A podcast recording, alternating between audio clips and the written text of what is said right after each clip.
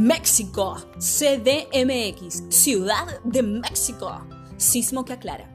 Para llegar a la capital de México, nuestro vuelo hacía escala en Cancún y allí tuvimos que hacer los trámites migratorios. Se pusieron bastante rígidas con las tres para dejarnos ingresar por seis meses a su territorio y cada una vivió su experiencia de la forma que pudo. Imagínate un lugar lleno de all inclusive y estas tres mochileras hippies que llegaban derecho de piso total. Yo sentía siempre que iba a entrar. No veía en mi mente la posibilidad de que me nieguen el derecho a conocer México, un sueño de hace mucho, mucho tiempo. Sin embargo, no fue para todas así. Hubo algunas tensiones que fueron surgiendo. En realidad en el trío ya se respiraba algo que fallaba en la química, pero para mi mente, que trata de justificar y darle vuelta a los conflictos por no saber el mejor modo de afrontarlos, recién pudo revelarse en esa instancia una alerta de que ah, había algo que no estaba fluyendo del todo. No se trataba tanto de lo que estábamos viviendo, sino del modo en que a cada una nos afectaba. Fue así que una tarde, paseando por un barrio precioso de la Ciudad de México, vivimos un sismo. Fue de 7,2. Para mí, que nunca había estado en uno, fue bastante intenso y me hizo repensar una vez más en la muerte. O sea, no es que corrí tanto riesgo, no, no, no, no. Estábamos en la calle, había muchas personas que nos aconsejaron sobre todo mantener la calma, ya que se dieron cuenta de que no éramos de la zona, estábamos entrando en una, y nos temblaban las piernas más que por el sismo, por ver todo acunándose a nuestro alrededor, el miedo a lo completamente nuevo y desconocido.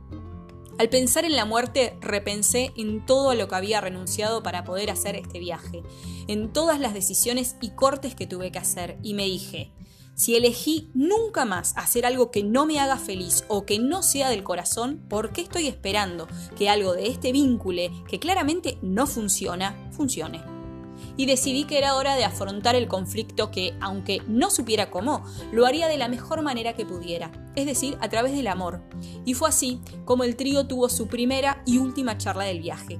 Y ya no fuimos tres, sino que una siguió viaje por su cuenta y otra compañera y yo seguimos juntas a ver qué nos disparaba el destino. Claramente empezaba otro viaje dentro del viaje. La despedida con esa compañera nos dejó raras por varios días.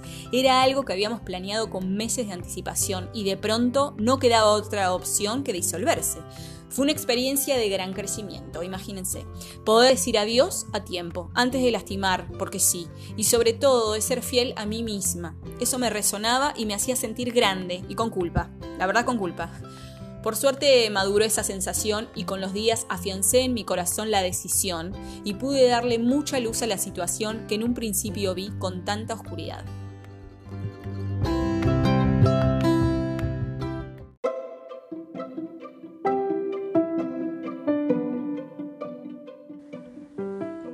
Palenque. Preguntas existenciales. Ruinas totales. El primer destino de la dupla fue Palenque, en el estado de Chiapas. Para llegar allí fuimos a la terminal de buses y en la ventanilla de los que iban hacia el sur preguntamos cuál sería un lugar óptimo para acampar. La mujer que vendía los tickets nos miraba sin dar crédito de que no teníamos ni idea a dónde nos dirigíamos. Me sentí bien, me gustaba estar tomando decisiones tan en presente. Confiaba en que de ese modo todo saldría bien, ya que no había preocupaciones ni expectativas influyendo, solo la claridad de querer disfrutar de esa parte de la ruta durmiendo en la carpa. La mujer de la ventanilla le preguntó a su compañera al estilo, Marta, estas dos quieren poner su tienda de campaña, ¿a dónde las mando? ¿Palenque? Palenque es pura magia. Creo que todo México lo es. Pero allí sentí muchas cosas nuevas que no solo tenían que ver con el momento del viaje, sino por encontrarnos en esa selva, con energía tan potente. Dormimos escuchando el aullido de los monos. Toda una familia pasaba por los árboles que resguardaban nuestra carpa. Al principio, alto susto, porque es un sonido distinto al que yo tenía de que hace un monito es más como una voz ciega saliendo de una cueva. Pero bueno, son los monos, hacen eso. Atardecía con el sonido intenso de los grillos. Fueron unos días de decantar y decantar. Me pasaba horas sentada al lado de la carpa en unas piedras que acondicionamos para que fueran el living. Esos días escribí mucho acerca de las sensaciones. Allí fui pura emoción. La cabeza solo pensaba en ¿hasta cuándo me alcanzaría el dinero? Ay, ay, ay. Eh, ¿Por qué aún no me estoy movilizando para generar ingresos económicos? Ay, ¿qué, ¿qué quiero hacer aquí en esta selva? Como esas tres ideas me perturbaban porque se aparecían disfrazadas de preocupación y no de acción, respiré y respiré, para cada día intentar estar la mayor cantidad de tiempo en presente, y ni siquiera en la instancia de disfrutando aún, ¿eh? sino de escucharme, de escuchar las emociones que me mantenían viva en Palenque. A pocos metros de donde dormíamos se encontraban las ruinas. Cuando las conocí pude comprender un poco acerca de la energía que se siente por allí. Si bien visité otras ruinas, estas fueron muy especiales. Allí vi baños de temazcal por primera vez como eran en la época prehispánica. Sentí la energía atravesando mi centro, vi demonios y también tuve la certeza de que estaba en México para limpiar, para sanar, para llegar a ser verdaderamente la mejor versión de mí misma. En esas ruinas comprendí que tenía mucho trabajo personal por delante. Me acobardé un poco y recordé que estamos en esta vida para disfrutar y pensé que todo ese proceso no era necesario vivirlo desde un lugar de sufrimiento ni sacrificio. Así que me entregué al devenir y seguí escribiendo en mi cuaderno que cada vez se iba llenando de más y más colores. Una tarde le mencioné a mi compa de viaje las ganas que tenía de fumar marihuana. En Cuba solo habíamos tenido la oportunidad una vez para comprar, allí es casi mala palabra. Y aún en México no habíamos buscado. Segundos después de decir esto, miro al piso y ¿qué? Ahí, ahí mismo, una pipa con un poquito de cogollo esperando por nosotras. Agradecí al universo, a la planta que se presentaba de ese modo tan sorpresivo y que no sería la única vez en el viaje. Y luego de un rezo, entramos en contacto con su profunda sabiduría. Tenía tanta alegría que fueron unas pitadas mágicas.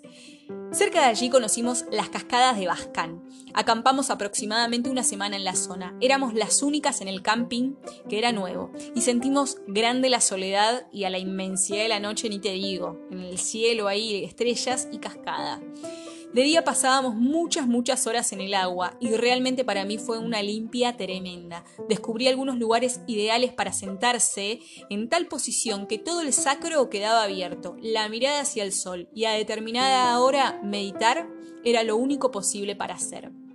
Observando día tras día a las personas de la comunidad que trabajaban como guías para que los turistas caminaran sobre las cascadas, cosa que para mí no era nada sencillo, me animé el último día, ahí antes de irnos, me animé a recorrer como ellos las cascadas y aprendí a leer en las piedras dónde pisar con seguridad y continuar marcando un camino ancestral. Estando en Palenque, mi hermana Mabel, desde Buenos Aires, nos envió una convocatoria que hacían las mujeres zapatistas para realizar un encuentro internacional de mujeres en marzo. Era febrero y estábamos muy cerca de allí, así que sin más decidimos ir, por lo que el siguiente destino en Chiapas fue San Cristóbal de las Casas.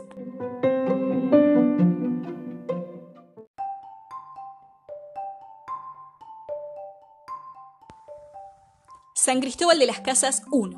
Acordamos vivir.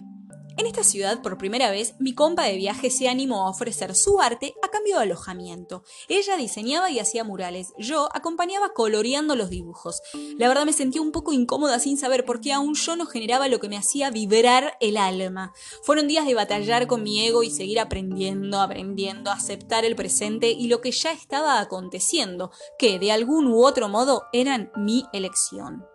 Me pareció llamativo que dentro de esta ciudad no había suficiente información de la gente del lugar con respecto al encuentro de mujeres, y comencé a indagar por qué. De este modo me fui topando con opiniones encontradas con respecto a les zapatistas, gente que decía que ese movimiento ya estaba obsoleto, que solo había sido una ideología en su momento, y otras personas con temor a hablar por lo que había pasado en el levantamiento del 94 Decidí entonces ir a conocer el caracol que quedaba en San Cristóbal de las Casas y sacar mis propias conclusiones. Lo único que sabía era que los pueblos originarios de México habían decidido organizarse hace mucho tiempo para dejar de ser explotados por el gobierno, ya que son les campesines les que más trabajan la tierra y les que menos pueden obtener de ella porque responden a un sistema cruel y despersonalizado. El que por aquel entonces impulsó la revuelta era Emiliano Zapata, y así había surgido el nombre de Zapatistas. Visitando el caracol La Realidad, ubicado en San Cristóbal de las Casas, comprendí que es el territorio de les zapatistas. Allí viven, tienen sus propias escuelas, sus propias clínicas y lo más fundante, su propio sistema de gobierno, la Junta del Buen Gobierno. Es así como las decisiones son tomadas en asambleas, donde hay tiempo para que se oigan las voces de todes. Luego se analiza y se llega a un acuerdo tratando de que tenga el mayor de los consensos. Y si no es así, se vuelve a recharlar. Este es uno de los motivos por los que se autorrepresentan con un caracol. Tomar decisiones en conjunto y buscando el bien común. Tal vez tarde un poco más, porque no hay tiempo que les apure. La sabiduría ancestral les atraviesa y el tiempo para ellos es arte, no un enemigo. El sistema de valores es distinto al que conocemos en el sistema capitalista.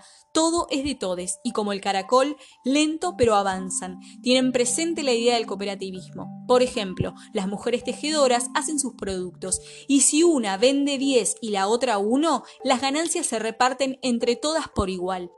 Llegó el día del encuentro y pudimos dejar nuestras mochilas grandes en el lugar donde nos alojábamos y partimos hacia el Caracol de Morelia en cuatro buses más con 150 mujeres autoconvocadas en San Cristóbal de las Casas. Como nosotras, otras cientos de mujeres estaban movilizando desde distintos puntos del país y del mundo para dar lugar al evento. Tuve la suerte y la alegría de poder participar en el primer encuentro internacional político, artístico, deportivo y cultural de mujeres que luchan organizado por la comunidad zapatista. Sin dudas, fue una experiencia que transformó mi vida, me marcó de pe a pa y estoy segura que para las más de 8.000 mujeres que allí nos encontramos también fue una vivencia significativa y de crecimiento.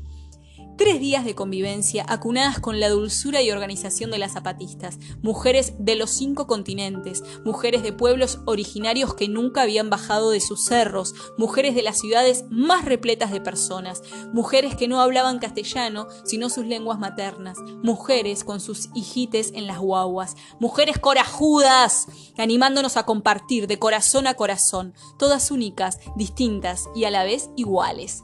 Durante el cierre, luego de los discursos pertinentes, subieron al tembleque escenario representantes de comunidades originarias de los cinco continentes a darles regalos a las zapatistas. Una vez más, la magnitud del alcance del encuentro se hacía sentir. Luego dieron la orden de que entren los hombres y terminó todo en un gran baile en el que cada una dejó expresar en la cuerpa y el movimiento todas las vivencias de esos días, que fueron poquitos, pero intensos y profundamente emocionantes. La voz de las mujeres fue poco escuchada en la historia, pero es menester que en esta oportunidad llegue a los confines del mundo, que allí, por marzo del 2018, 10.000 mujeres invitadas por las zapatistas nos juntamos para acordar luchar y vivir en este mundo en el que cada vez tiene menos chance el capitalismo y el patriarcado. ¡Viva el ejército liberador del norte! ¡Vivan los zapatistas! Y viva el coraje de estas miles de mujeres por organizarlo y llevarlo a cabo. Al regresar a San Cristóbal, nos mudamos a otro alojamiento. Recuerdo que el día que lo encontramos estábamos caminando buscando un lugar para almorzar, pero que no sea tan turístico. San Cristóbal lo es y mucho, por eso algunos lugares se abusan con los precios. Mientras recorríamos algunas cuadras de la ciudad por primera vez, dije, ay, que me guíe el corazón para encontrar este lugar. Y llegamos hasta una posada que tenía un cartel ofreciendo un menú típico y que además tenía papas fritas. Soy fanática de las papas. Había algo de la energía del lugar que nos gustó enseguida. Comimos rico, como en casa, y encima nos ofrecieron alojamiento por mes a un precio muy accesible. Fue así como conocimos a Ángeles, a su hermosa familia y a Mari, quien ayudaba en el hostal con las tareas diarias. Fue esta familia que nos adoptó en nuestra estancia en San Cristóbal, con quienes celebré mi primer cumpleaños fuera de la Argentina. Empecé el día que cumplí 35 años acompañada de una salmonela terrible. Es una bacteria que afecta el sistema digestivo y que a mí particularmente me hizo ver las estrellas, los planetas y la mar en coche. Además, me centró para que trabaje mi propia sanación durante varios meses hasta poder recuperarme del todo. Ángeles y Mari me ofrecieron todo tipo de cuidados y brebajes mexicanos para que mejore. Me mimaron mucho y hasta me compraron una torta con dedicatoria para hacer un hermoso día de cumpleaños. La estancia en la posada para mí fue muy intensa desde un nuevo lugar. En Palenque estaba la preocupación en la mente por el no estar haciendo algo para generar ingresos económicos. Por suerte fui progresando a mi modo. Y en esta ciudad la preocupación fue mutando hacia un estado de aprender a disfrutar el presente, simplemente en el no hacer. Caí en la cuenta de todas las ocupaciones que tenía en Buenos Aires. Si bien me encantaba mi trabajo y las rutinas que hacía, había algo de llenar, llenar y llenar con diversas actividades que por primera vez pude observar. Un mecanismo del hacer que se me estaba revelando ahí como un monstruo, algo que había dejado profundas huellas en mí. Y de pronto, ¡pum!, se hizo él, luz, ahí, en el patio de la posada, una de las tantas mañanas que simplemente me despertaba a disfrutar del sabor de un mate bajo los cobijadores rayos del sol. Pude descubrir lo complejo del arte del no hacer, y enseguida lo relacioné a mi trabajo, al lenguaje del clown en general, y vi que lo que es algo que venía enseñando hace años, pero por primera vez lo tenía al alcance de la práctica de mi vida y se hacía enorme y por completo placentero. Realmente, respirar en el presente, sin preocupaciones de lo que vendrá o de lo que fue. Estar ahí, atenta a mí misma, en ese momento, sin más, sin expectativa de que aparezca algo o de que suceda un cambio o una mutación. Aprender a estar. E-S-T-A-R. Estar. La salmonela colaboró para poder acercarme a este estado. Me tiró en la cama una semana y lo único que hice fue mirar el techo literal y aprender también a recibir con mucho amor el amor en forma de cuidados y de mimos de personas que recién conocía. Lo único que hice programado esos días fue tomar clases de yoga kundalini, un gran descubrimiento que me llenó de sabiduría y que surgió del vaciar y vaciar. Durante el tiempo que estuvimos viviendo en la posada, mi compa de viaje volvió a pintar murales y al ver el trabajo que hacíamos, el papá de Ángeles nos invitó a su casa en Chilón. Es un pueblo a 137 kilómetros de San Cristóbal, para que realicemos murales en su vivero y nos ofrecía vivir en un rancho que tenía por la zona. A su vez, Mari nos invitó al casamiento de un primo en el mismo lugar, ya que era su pueblo natal. Aceptamos enseguida porque nos gusta la aventura y que también porque por algo se van dando las cosas y viajamos con Mari hasta Chilón.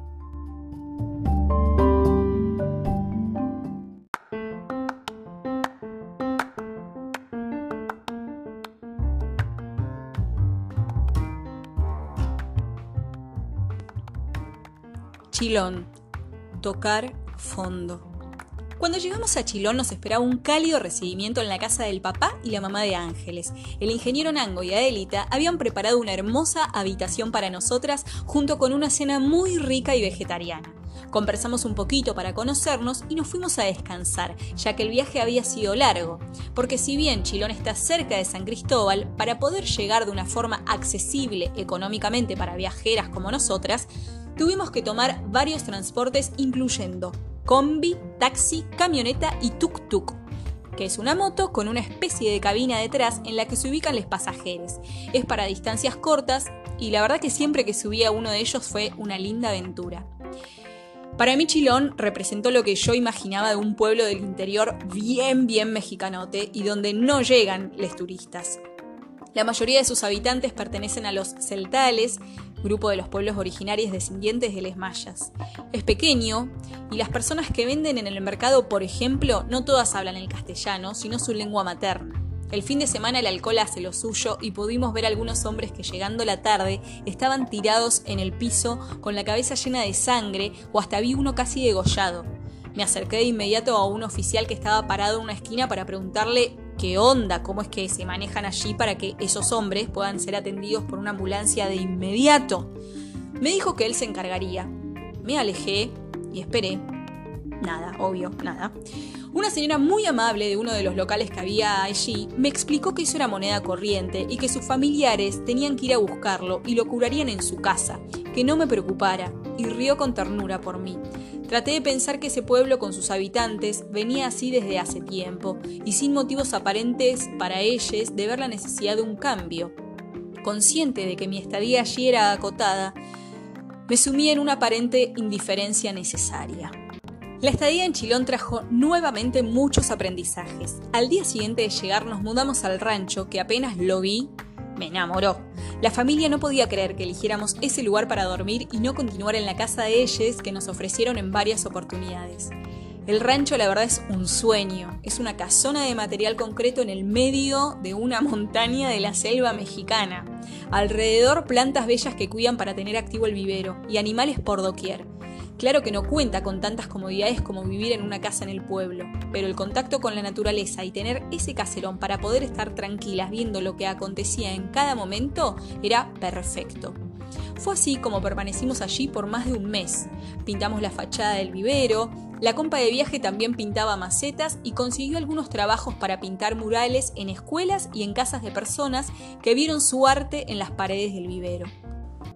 Me fue fascinante ver cómo llamaba la atención que dos mujeres estén haciendo ese tipo de trabajo. En sí sentía que el viaje me seguía mostrando distintas formas de machismo y de cómo la cultura atravesaba esas creencias. O sea, en Chilón, el muralismo era asunto de varones. El vivero estaba a la orilla de la ruta que conectaba Chilón con Bachajón y Ajalón. Algunos autos paraban y nos preguntaban el presupuesto, y fue así como se fueron dando los contactos. Particularmente, uno de estos fue distinto que el resto, ya que nos dio la posibilidad de ir a trabajar a Bachajón. En principio íbamos a ir a pintar un letrero en la fachada de un ciber, pero antes de eso, la novia del hombre que nos contactó quería conocernos para ver si podíamos hacer unos proyectos juntas. Ella es antropóloga y no le creía a su novio que había dos mujeres haciendo esos trabajos. De este modo conocimos a Patri y su amorosísima familia. Nos recibieron en su casa y en el compartir descubrimos que son de la comunidad celtal. Ella nos contó que fue a estudiar antropología a la Ciudad de México y al recibirse decidió regresar a su casa materna para trabajar con las personas de su comunidad. Desde el primer momento nos hicieron sentir como en casa. Las diferencias eran miles, hasta en el lenguaje, ya que hablaban su lengua materna, pero rápidamente nos incorporaron a su dinámica familiar los días que estuvimos yendo para darle forma al proyecto. Patri nos propuso realizar alguna actividad con las niñas de la zona y pudimos llevar a cabo tres encuentros con ellas en los que trabajamos desde el teatro, el clown, las máscaras y la pintura. La grupa pudo plasmar la experiencia compartida en dos murales que se encuentran en la escuela primaria de Bachajón. En paralelo a todo esto, mi salud, luego de la salmolena, no se recuperaba para nada, sino que iba en total deterioro. Tuve una fuerte crisis de hemorroides que en su momento me resultaba totalmente tema tabú pero luego pude expresar libremente por todo lo trabajado conmigo misma, a partir de la premisa de que la enfermedad no es una enemiga, sino que es el síntoma que evidencia que algo a nivel emocional no anda bien. Es un grito de nuestra cuerpa expresando por dónde es el camino justamente para sanar. Teniendo en cuenta de que las hemorroides a nivel emocional tienen que ver con la represión, con el temor, con la sensación de no pertenecer o merecer el lugar en el que se está, con una incomodidad. Me es claro ahora que de esto no se podía hablar en mi casa. En mi grupo de base de pertenencia, era complejo hablar con libertad de una dolencia en el culo, así como de muchos temas más que desvíen un poco el aparente equilibrio y, entre comillas, normalidad.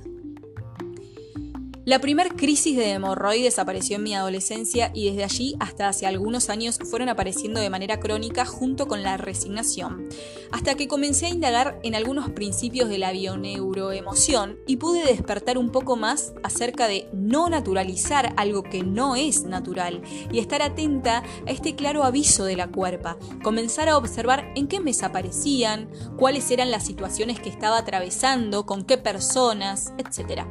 Es así que fui descubriendo patrones que coincidían y de qué modo podía ir sanando mi emoción para que la cuerpa también recobrara el equilibrio. Finalmente fue en Chilón. Fueron 21 días con sus noches de profunda introspección. Durante el día hacía yoga, meditaba y contemplaba la naturaleza. Hacia la noche comenzaba con mis autosesiones de Reiki. En la anteúltima sesión se me reveló algo muy fuerte. Nada ni nadie podría sanar por mí. Debía hacerlo yo sola. Me estaba autoenseñando esto y descubrí que muchas veces había guiado a otros en sus procesos de sanación y autoconocimiento. Y por primera vez para mí estaba siendo muy plausible que soy mi propia maestra. Tuve una sensación de mucha plenitud. Lloré de alegría, de darme la bienvenida, reconocerme en este nuevo rol ante mí misma. Y al final de los 21 días llegó un regalo hermoso. La última noche comprendí que tenía que acompañar mi respiración con toda la cuerpa, es decir, cuando exhalaba contraía los esfínteres. Este movimiento es algo que me había ayudado muchas veces para soportar el dolor de las hemorroides, pero en esta oportunidad pasó algo más.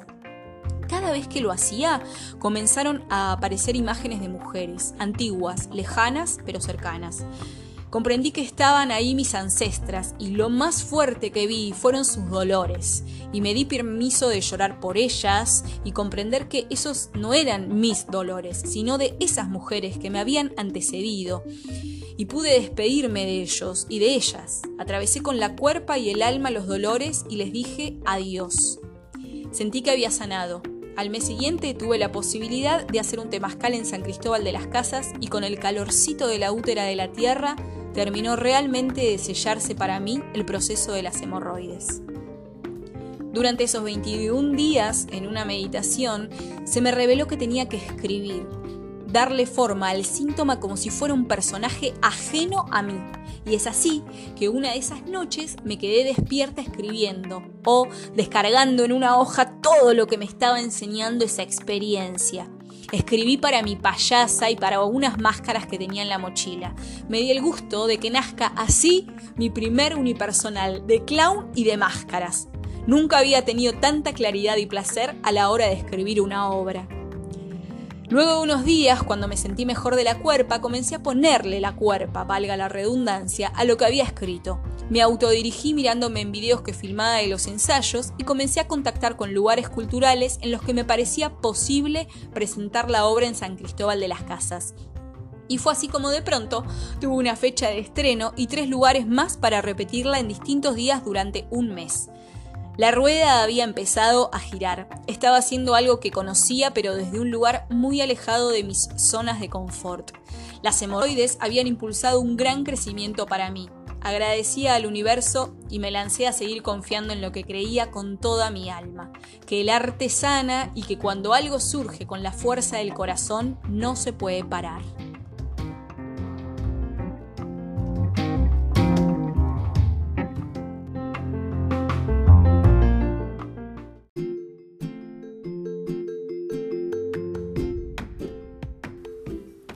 San Cristóbal de las Casas 2, Estado de Gracia. Regresamos a San Cristóbal con unos días de anticipación al estreno para poder hacer una convocatoria por la ciudad y dar a conocer la obra Estado de Gracia. Ángeles volvió a recibirnos en su posada y me contactó con un periodista y tuve nota en el diario y todo. El día del estreno me enfermé. Sentía fiebre, pero no tenía. Sentía placas en la garganta, pero no tenía. Antes de salir a escena me hablé a mí misma como si fuera una actriz a quien dirijo, con todos esos síntomas. Visualicé el miedo que tenía y le di lugar, lo hice consciente y le pedí que no interfiriera, que el estreno se iba a hacer igual. Tuve resistencias y en un momento pude ver el total de lo que estaba sucediendo y lo loco de esto. Vi que estaba cumpliendo sueños, con temor y todo, me abría camino. Me quise, me amé ahí solita, en la antesala del estreno decidí salir y darle cauce a la locura, que es todo lo que necesita Apocalipsis, mi payasa, y las máscaras. Disfruté como pocas veces el estreno y a la gente le gustó mucho el trabajo que vio. Puro aprendizaje nuevamente. A la par de las funciones pude organizar para dar un intensivo de clown. Se acercó público mexicano para tomar las clases y fue una experiencia zarpada.